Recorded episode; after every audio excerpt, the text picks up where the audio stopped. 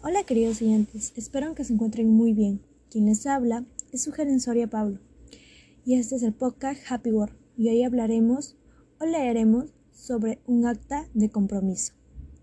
Comencemos. Acta de compromiso ambiental.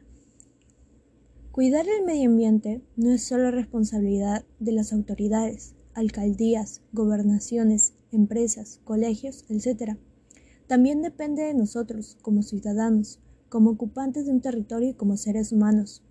Por medio de esta acta me comprometo a Primer punto.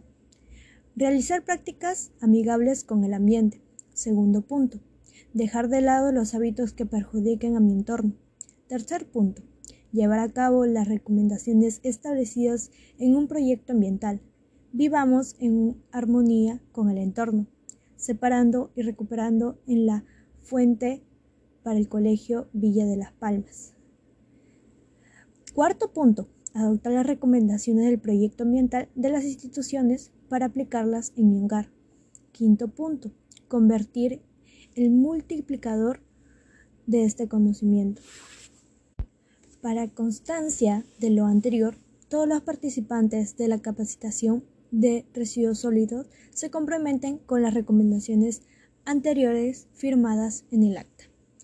Espero que les haya gustado este contenido y que haya entendido cómo se lee un acta. Se lee de una forma ordenada, adecuada y con la pronunciación bien. Hablando las palabras concretas y bueno, espero que les haya gustado este contenido y hasta la próxima.